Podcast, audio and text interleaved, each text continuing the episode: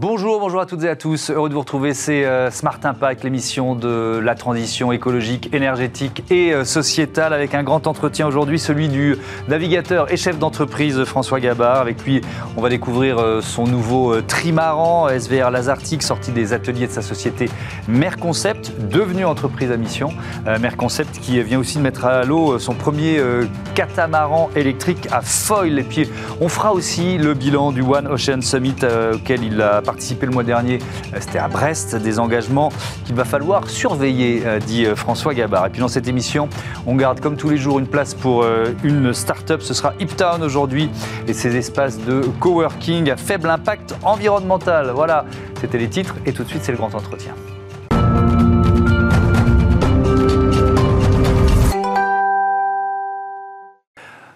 Bonjour François Gabard, bienvenue. Bravo pour votre deuxième place lors de la Transat Jacques Vabre. On y reviendra, on va en parler hein, évidemment. Mais je voudrais commencer avec euh, ce catamaran que euh, votre société Merconcept a mis à l'eau le 14 février dernier. Euh, déjà pour que on, puisse le découvrir, je veux bien que vous nous le décriviez et en quoi il est innovant aussi. Alors c'est un catamaran, un, un, bateau de plaisance, un bateau de 12 mètres. C'est un bateau à moteur. Pour nous, c'est assez nouveau. On a plutôt l'habitude de faire des bateaux à voile, mais il a la particularité de voler. Donc, comme sur nos bateaux de course, grâce à ces foils, hein, ces appendices qui se mettent dans l'eau, mhm. le bateau vole. Et parce qu'il vole, il frotte moins dans l'eau. Parce qu'il frotte moins dans l'eau, il a besoin de moins d'énergie. Ce qui, sur, mis sur un bateau à voile, ça permet d'aller plus vite si on met les mêmes voiles gagner des courses, battre des records, c'est génial. Mhm. Et là, sur un bateau à moteur, ça permet d'utiliser moins d'énergie. Donc, sur un bateau à moteur, avec un moteur thermique classique, consommer moins de carburant. Mhm. Et là, sur ce bateau, on est passé avec une motorisation électrique. On a des batteries et on arrive à avoir une autonomie sans avoir, euh, entre guillemets, trop de batterie. On a avoir une bonne autonomie, c'est-à-dire 90 000 presque 200 km mmh. euh, avec un bateau qui vole. Si le bateau ne volait pas, euh, il aurait 5 fois moins d'autonomie. Donc il pourrait faire un petit tour dans l'eau autour d'un port, mais ça irait pas très loin. Alors que là, on arrive, grâce au vol, mmh. à, aller loin et consommer le moins d'énergie. Donc c'est vraiment le marché de la plaisance que vous, euh, que vous visez avec ce bateau. Il est quoi? Il est en phase de test en ce moment? Ouais, c'est vraiment le, c'est les tests actuellement. On est mmh. en train de le mettre au point. On va le livrer aux clients dans, dans quelques jours. C'est en effet un bateau de plaisance, mais pour nous, c'est aussi une façon de montrer qu'on peut justement utiliser euh, ces technologies de la course au large, ces mhm. foils, le vol, pour un bateau de plaisance et pourquoi pas demain pour un bateau de transport de passagers, mhm. un bateau un peu plus grand. Là, c'est un catamaran qui fait 12 mètres, hein, c'est déjà un, grand bateau hein, pour un bateau de plaisance, mais on pourrait imaginer une version un peu plus grande où on pourrait mettre 10, 15, 20, 30 personnes et faire euh, déplacer des personnes euh, sur, les, sur les océans. Je ne sais pas si vous l'avez piloté, c'est quoi les, les, sensations Pas encore, j'ai hâte. Euh, non, non, je, là on, a, vraiment, on vient juste de le mettre à l'eau. Mhm. Mais normalement d'ailleurs, euh, enfin si c'est pas demain, après-demain, enfin là on est, on est dedans, là je devrais vite pouvoir tenter tout ça. donc c'est votre société Merconcept qui, qui l'a mis au point. sur l'ambition générale, l'idée c'est vraiment, parce que vous, vous êtes un, un aventurier, un navigateur, vous, vous, gagnez des courses, vous battez des records, c'est de, de, de, faire une, une synergie entre ça et la mobilité marine en général, c'est quoi votre Ouais, en fait, ce que, ce que, je me rends compte en faisant de la course large, j'étais animé par ça depuis que je suis tout petit, hein, je, suis de l'optimisme. J'ai une espèce d'énergie pour faire de la compétition à la voile qui m'a amené jusqu'à la course large. Mhm. Et je suis fasciné par l'énergie qui est générée par cette émulation sportive que je vois autour de moi dans mon équipe pour essayer d'avoir un bateau euh, mm. le plus beau possible, le plus rapide, le plus efficace. Et je, me dis que cette énergie-là, qui génère énormément d'innovation, si on peut s'en servir pour répondre à des problématiques qui dépassent le cadre même de notre sport, donc la plaisance, le, maritime d'une manière globale, hein, ça peut être sur la, pêche, sur le transport maritime, soit de personnes, soit le, de, bien, euh, et ben voilà, on, renforce le sens de notre sport et voilà, et on, utilise cette énergie pour répondre à la problématique qui est quand même une problématique qui est devant nous, un challenge, j'ai envie de dire, qui est quand même énorme. Hein, c'est cette transition écologique et arriver à continuer à se déplacer sur la planète.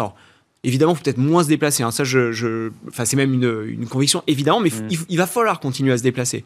Moi, j'ai eu la chance de grandir justement. Euh, de, voyager en famille, en bateau quand j'étais gamin, d'aller aux Amériques, euh, de l'autre côté de l'océan Atlantique. On a, il va falloir continuer à, aller à l'autre bout du monde, à voyager d'une manière différente. Et je pense, je crois que le bateau, le bateau à voile ou le bateau volant peut répondre à, à, ces, à, cette problématique-là. Oui, c'est des enjeux. Nous, on a reçu ici même euh, une société qui s'appelle Tote qui, euh, qui travaille sur le, le, fret maritime euh, décarboné. Donc, donc c'est vraiment un enjeu collectif. Merconcept, c'est une société à mission depuis deux ans, c'est ça, depuis 2020.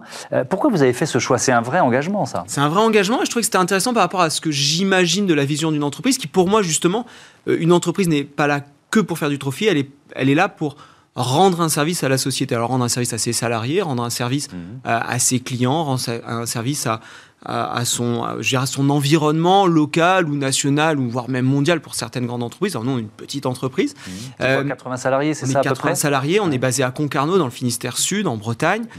Euh, et du coup, se dire que justement, ce que, ce que je viens de dire, c'est continuer à faire de la course au large, transformer peut-être notre course au large, se remettre en cause aussi hein, mmh. sur ce sport qui doit s'améliorer, doit progresser, euh, doit évoluer, et se servir de cette course au large pour trouver des solutions pour le, pour le, pour le monde maritime. C'est ça notre mission, et je trouve que le, le, mettre dans nos statuts, ce qui est engageant en effet, hein, aujourd'hui je suis, je suis le, seul actionnaire de cette entreprise, donc j'ai une certaine liberté, euh, entre guillemets, pour faire ce qu'on veut.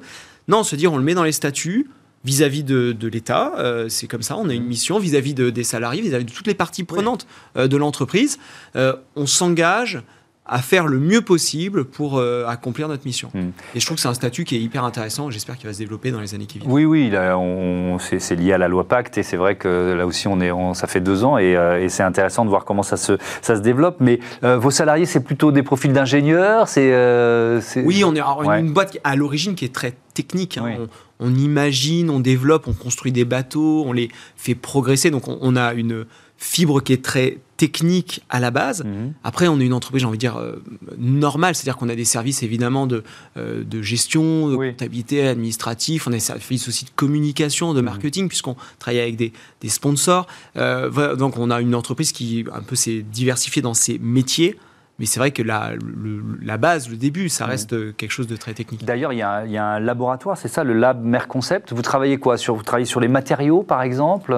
Oui, l'idée, c'est de, de, continuer à faire de la recherche qui dépasse le cadre des projets euh, sportifs ou des projets maritimes que l'on pense. D'ailleurs, essayer d'avoir, bah, faire de la R&D, de pas avoir de la R&D comme on faisait un petit peu avant, ça fonctionnait pas trop mal, mais on avait une course, dans 18 mois, dans 2 ans, dans 3 ans, puis on se disait, voilà, on veut avoir euh, ah le bateau performant. plus dans une recherche un peu fondamentale. Quoi. Et, essayer, de, en tout cas dans le temps, euh, essayer d'être plus transversal aussi au sein des projets, c'est-à-dire mmh. euh, avoir une problématique dans, sur un projet de courseur, peut-être sur un projet dans le maritime, un catamaran volant, se dire qu'il y a des sujets qui peuvent être transversaux, ce n'est pas exactement les mêmes problématiques, mmh mais on fait de la R&D euh, sur, euh, sur, sur ces thématiques. Donc on travaille en effet sur les matériaux, on travaille sur les problématiques d'énergie, mhm. on travaille sur toutes les problématiques d'asservissement, de pilotage du vol, qui sont évidemment euh, importants et nouveaux pour nous. Ça veut dire quoi ça bah, C'est donc ces appendices, hein, on imagine des ailes d'avion. Oui, c'est les foils qui, qui, permettent au bateau de se... voler. Voilà, ils, vont, ils sont dans l'eau.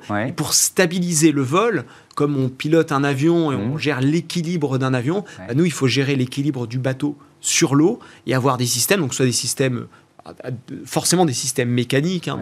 On, parle de, flaps comme à l'arrière d'un avion. On a des, flaps à l'arrière, des foils et des safrans. Mmh. Et puis après, bah, derrière, il y a des vérins, il y a, y a de l'hydraulique, il y a de l'électronique évidemment pour essayer de rendre le vol le plus facile possible. Sur un bateau de plaisance, par exemple, mmh. on veut que l'utilisateur, le, client, euh, il ait un volant, il ait euh, un accélérateur et il n'est pas forcément à gérer la complexité de l'équilibre d'un bateau comme la complexité d'un avion mmh. et d'avoir des systèmes qui se qui s'autogèrent pour arriver à avoir un vol performant et, hmm. sécurisé. Alors justement, on va parler de pilotage un petit peu, puisque Merconcept a également euh, conçu votre nouveau trimaran qui s'appelle SVR Lazartigue, euh, avec ce, parti pris audacieux, puisqu'on en avait parlé il y, a, il, y a, il y a, je sais plus, plusieurs mois, presque un an, euh, ici même. Le, cockpit est à l'intérieur, c'est ça? Ouais, on est en, fait on essaye de protéger un maximum le, cockpit, là où donc les, là où on va barrer le bateau, là où on va piloter, régler les voiles. On est dans une zone qui est la plus protégée possible. Alors, elle est pas, on n'est pas parfaitement étanche à l'intérieur. On, on fait en sorte qu'on soit le plus protégé possible. Mhm. Pourquoi on fait ça? Parce qu'on va de plus en plus vite.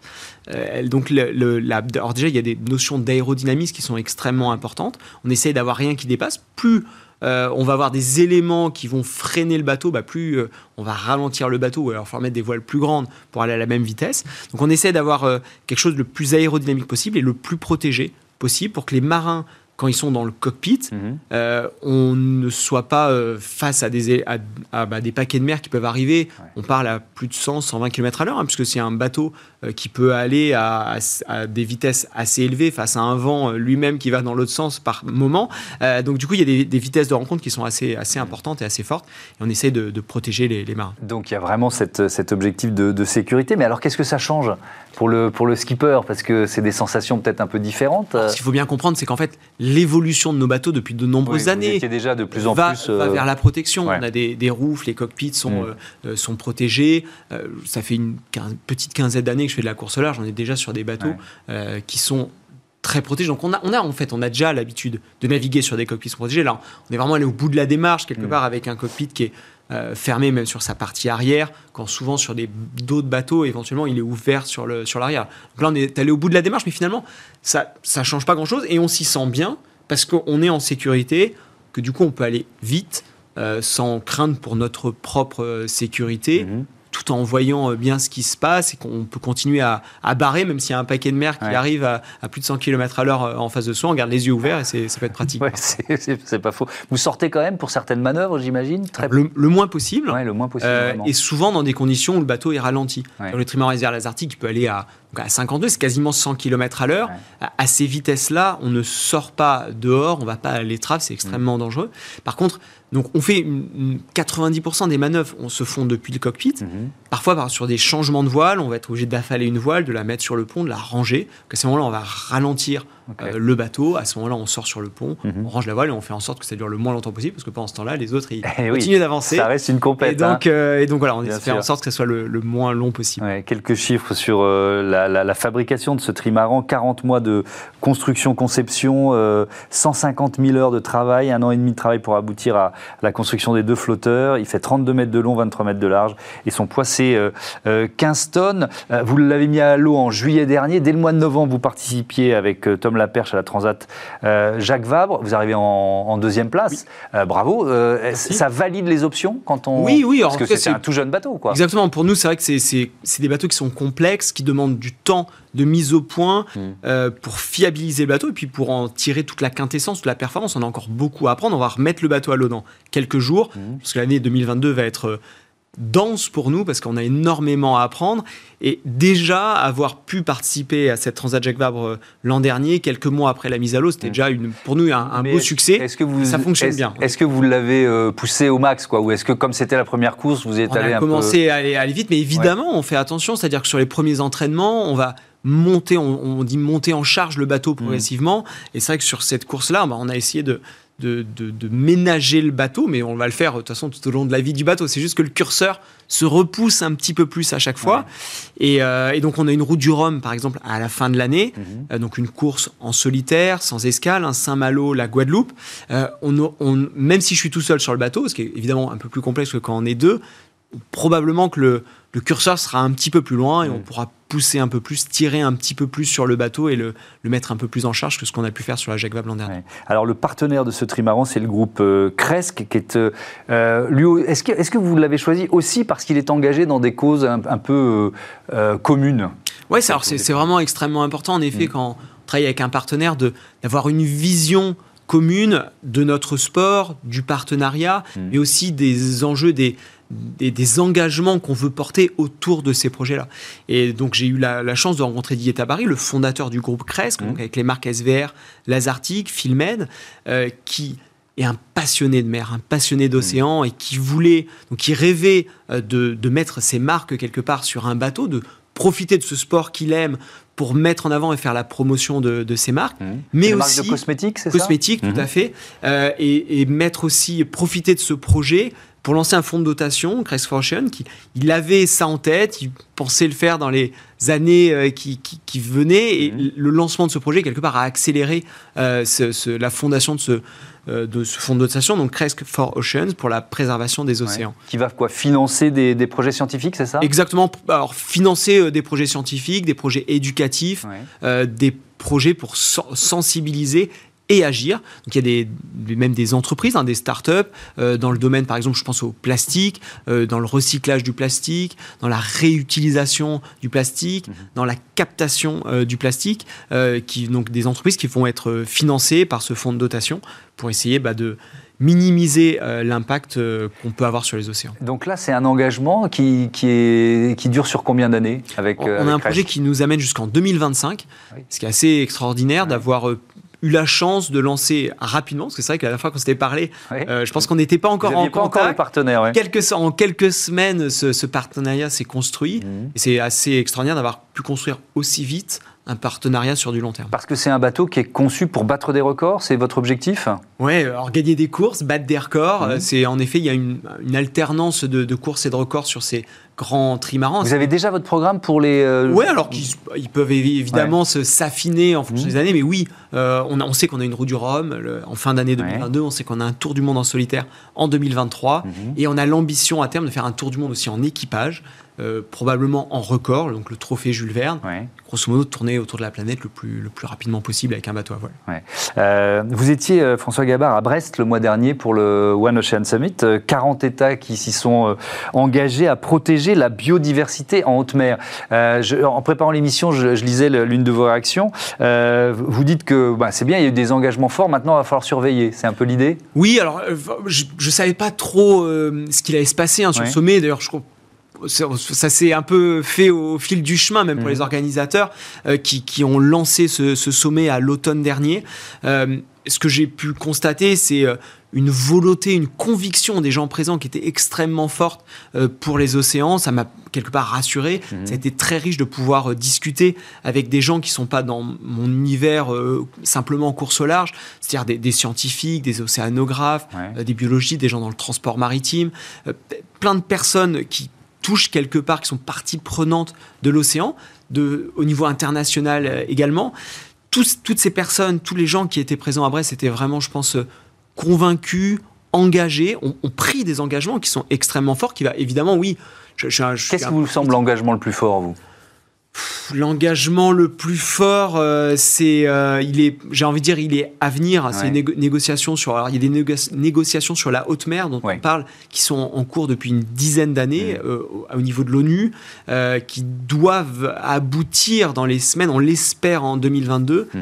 C'est extrêmement complexe dans le, bah, le contexte géopolitique actuel, parce qu'il faut tous se mettre d'accord autour de la table. Et c'est ça le, enfin en tout cas la volonté des, des, pays et des personnes qui sont mm. présentes ici était d'aboutir à ces négociations. il y avait un consensus sur un accord. Après, il faut arriver à le, à le, convaincre euh, l'ensemble de la planète. Et ça, évidemment, c'est n'est hmm. pas simple, mais j'y crois, je pousse et je ferai tout pour que ça puisse. Pourquoi? Parce que cet espace-là, euh, la, haute mer euh, ou les eaux internationales, c'est un peu, oui, à peu près la même chose. Ça, oui. On a des zones. C'est quoi? C'est une zone de non-droit C'est presque une zone de non-droit C'est une zone qui n'appartient à personne.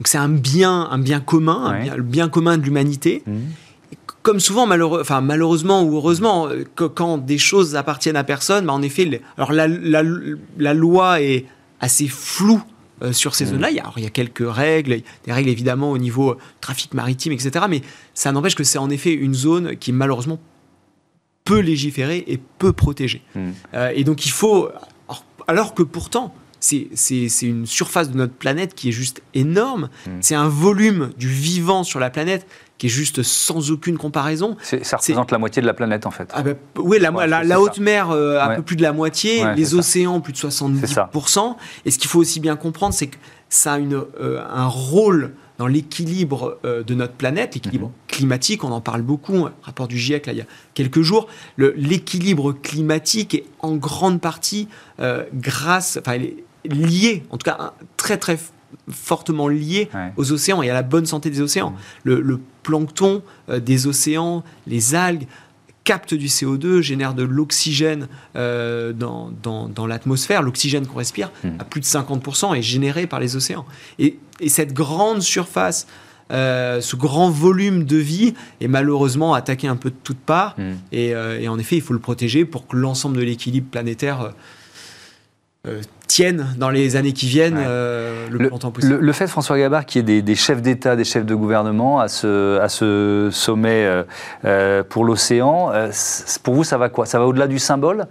Ah non, Ça- on changeait d'échelle, quoi, d'une certaine façon. Bien sûr, mais c'est extrêmement important puisque ce sont des discussions qui doivent de toute façon être internationales Mm. Entre pays au niveau Et justement. pour au l'instant, niveau- c'était plutôt des techniciens qui discutaient entre eux. Il n'y avait pas trop de, de- de chefs d'État qui s'en étaient mêlés. Ouais, alors ces di- discussions hein, euh, sur les donc les, les BBNJ, ces eaux euh, internationales, la haute mer, Mhm. euh, existent à l'ONU depuis plus d'une dizaine d'années. Ouais. Euh, en revanche, est-ce qu'elles sont suffisamment représentées, poussées par nos chefs de gouvernement, Mhm. les, les, les chefs de pays? Probablement pas. Et justement, il faut qu'il y ait cette, cette dynamique politique pour aller euh, au bout de ces négociations et arriver à, Mhm. à trouver une protection pour la haute mer. Les, les navigateurs que l'on reçoit dans, dans- dans cette émission euh, disent souvent, d'ailleurs vous nous l'aviez dit la dernière fois, que la dégradation des océans, c'est pas forcément visible.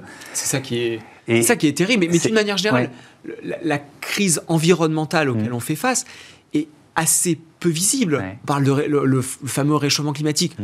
On ne le perçoit pas d'une manière individuelle. Mm. C'est, alors, souvent, quand il y a des, causes très visibles, des incendies, euh, des catastrophes naturelles, oui, ça, on arrive à mieux le percevoir et on sent le, le danger pour nous. Alors, mais, mais le, le- le réchauffement climatique, dans sa globalité, Mm. n'est pas on peut pas le percevoir les 1, 2, 3 degrés potentiels. Le- le- les océans, c'est pareil. C'est pareil. L'acidification des océans, on le, on le voit pas, on le perçoit pas. Il faut qu'il y ait des mesures scientifiques qui sont faites. Les, les plastiques, alors en effet, on voit les grands plastiques, les macro, et c'est terrible. Il y en a des gros plastiques, et s'il faut le rappeler, il y en a même euh, très loin, loin des côtes, au milieu des océans. Mais le pire pour l'équilibre, l'écosystème marin, ce sont les microplastiques. C'est quand ces plastiques se fragmentent, ils deviennent des petits plastiques qu'on voit à peine, qu'il faut faire des, Ouais. des, des prélèvements euh, euh, dans la mer pour. euh, Et, et on le les- retrouve a jusqu'aux zones les plus profondes de, l'océan. Et, dans les poissons que l'on peut consommer, Mm. euh, il y en a accrochés au plancton, il y en- il y, en a vraiment partout. Mm. Euh, et malheureusement, c'est, ça ne, fait- le problème ne fait qu'augmenter. La- la- notre consommation de plastique ne fait qu'augmenter. Il faut absolument inverser cette, euh, cette tendance et arriver à une, trouver une solution rapide euh, pour les océans. Et, et- et vous, euh, vous vous sentez investi d'une mission en quelque sorte? Parce que vous avez déjà beaucoup de casquettes. hein. Quand on vous entend là depuis une vingtaine de minutes, vous êtes chef d'entreprise, vous êtes navigateur. Bon, c'est suis- votre passion depuis, depuis que vous êtes gamin, vous nous l'avez dit. Mais il y a aussi cette mission de pédagogie? Là, on est, alors, un, je suis citoyen, donc concerné, marin, donc forcément, c'est mon terrain de jeu, Mm. euh, et on a envie de, de le préserver. Et puis, bah, j'ai la chance d'être euh, avec vous aujourd'hui, bah, si, c'est parce que je suis marin, que je suis face à ce micro et que je peux porter certains messages, donc profitons-en. Euh, profitons quelque part de la visibilité que l'on peut avoir, euh, nous, en tant que marins, pour faire passer des messages, et évidemment, sur les océans, sur l'environnement de manière générale, mais sur l'océan, euh, c'est peut-être là où j'ai le plus de légitimité, et je suis ravi de le- de le faire. Et donc la prochaine course, c'est Route du Rhum. C'est quand exactement les dates? Route du Rhum, début novembre, au départ de Saint-Malo. Ouais. Course donc en solitaire pour aller en, en Guadeloupe, en traversée atlantique, Ouais. en à peu près en une petite semaine normalement pour, les, pour nos bateaux les, les plus rapides. Ouais, ça va vite maintenant hein, de Mm. traverser l'Atlantique. Merci beaucoup, Merci. euh, François Gabard, et bon vent, évidemment. Euh, je vous dis à bientôt sur l'antenne de Bismart. On passe tout de suite à Smart Ideas, une start-up à l'honneur.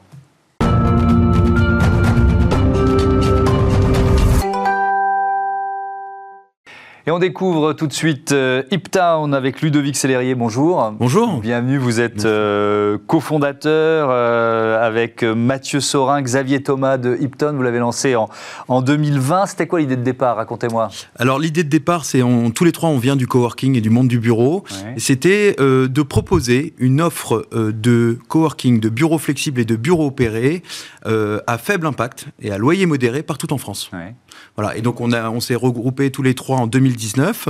Euh, on a trouvé un actionnaire courant en 2019 et on a ouvert notre premier site à Marseille en janvier 2020. Et aujourd'hui, on en a 16, euh, dont euh, le prochain à Rennes qui ouvre, qui ouvre d'ici un mois. Ouais. Et euh, on a abordé la solution du bureau flexible à loyer modéré et à faible impact en diminuant euh, le capex, donc l'investissement, et en allant chercher du mobilier reconditionné, de l'informatique reconditionnée, Mhm. et en essayant de modifier au minimum l'immeuble dans lequel on s'installe. Oui, alors ça c'est vraiment intéressant. Il y a beaucoup d'éléments dans, euh, dans, dans la- la- les moyens pour tenir l'engagement du faible impact euh, environnemental. Peut-être on peut commencer par le choix des fournisseurs. Où est-ce que vous allez les chercher et avec quelle idée de départ quoi? Alors, sur la partie fournisseur, hein, alors en effet, c'est assez complexe sur l'ensemble de la chaîne de valeur.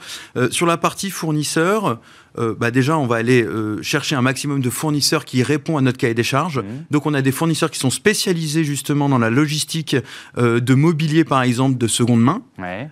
Mais c'est aussi dans la conception. C'est-à-dire que quand on arrive dans un immeuble, on va pas augmenter le capacitaire. Augmenter le capacitaire, c'est-à-dire ajouter tout ce qui est climatisation, ajouter des escaliers. On va s'adapter à l'immeuble, on va essayer de le transformer au minimum. Ouais. Euh, par exemple, à Lyon, on est arrivé dans un immeuble qui est euh, euh, d'un d'un certain âge. Ouais. Euh, on, a, on a changé quelques carreaux de moquette. On a à peine touché au faux plafond. On a euh, finalement assez, euh, en- en- assez peu enlevé de, de cloisons. Vous voyez, on fait vraiment le minimum parce que parfois, c'est pas indispensable. Et on peut très bien continuer à travailler dans de très bonnes conditions dans des immeubles qui parfois peuvent être un peu vieux. Alors bien sûr, c'est- c'est propre, hein, etc. Mais euh, on, on est assez certain, et je pense que les entreprises l'ont bien compris, qu'on peut continuer à travailler dans des bureaux et essayer de- de- d'éviter un petit peu cette obsolescence programmée. Ouais, quand on parle de matériaux recyclés, on avait reçu ici une entreprise qui s'appelle Blue Digo. Oui, très bien. Vous Et ben, on travaille entre autres avec eux. D'accord, donc euh, on rappelle comment, comment ça fonctionne. Donc euh, c'est vraiment du, mobilier qui a déjà servi. Quoi. Exactement, exactement. Euh, Là, il y a encore pas longtemps, alors soit en passant par Blue Digo, soit nous aussi en direct, euh, eh ben on va aller euh, racheter par exemple du mobilier euh, d'une tour à la défense où il y a un déménagement, où finalement les grands groupes, euh, alors pas que les grands groupes, mais euh, quand ils déménagent, ils ont tendance à changer tout leur mobilier. Mhm. Eh ben on arrive à mettre la main euh, pour euh, euh, finalement des, des coûts assez faibles sur des grands volumes de mobilier qu'on va pouvoir réutiliser. Voilà. Donc euh, 16 sites euh, en quoi Deux ans En euh, deux ans, voilà. Deux ans à peine. Donc euh, euh, vous, vous êtes porté par le, le- l'or- le- la modification, voire la révolution de l'organisation du travail, Oui. le télétravail. Alors le télétravail en effet, mais aussi je, on est assez on est assez convaincu que le, le premier confinement a été euh, déjà vécu, subi, euh, mais aussi par les entreprises qui se sont rendues compte que finalement l'immobilier c'est leur deuxième euh, centre de coût. Mhm. Et elles se sont rendues compte, entre autres grâce au télétravail, qu'elles avaient besoin de moins de surface, mais surtout de plus de flexibilité. Et donc c'est pour ça que nous, on leur propose justement euh, de cette flexibilité-là, avec du contrat en prestation de service. Ils sortent du bail. On leur propose aussi des prix aussi ultra abordables, puisqu'on est, nous sommes partout en France à partir de 150 euros pour les nomades et 350 euros pour les bureaux fermés. Et euh, voilà. Et donc on a énormément d'entreprises qui viennent nous voir pour ça. Ça va euh, de la toute petite entreprise ou même à de la grande entreprise qui installe carrément euh, une des filiales chez nous. Oui, ou alors qu'il va avoir des, des- ou des salariés qui ont choisi de, de quitter, salariés, un- de quitter une ville pour une autre. volumes, ça, c'est des petits volumes. Là, notre, euh, le, le gros du volume chez nous, ça reste quand même la PME, la TPE, Mhm. le directeur général qui en général, euh, qui euh, en général s'occupe un peu de tout, de la logistique, du- de l'immobilier, euh, du contrat de ménage et ainsi de suite. Bah, il se dit. Il y en a marre. Moi, j'ai envie de me concentrer sur la performance de mon entreprise. Je suis en croissance, en décroissance, peu importe. Je vais confier finalement mon immobilier à une entreprise qui est spécialisée là-dedans.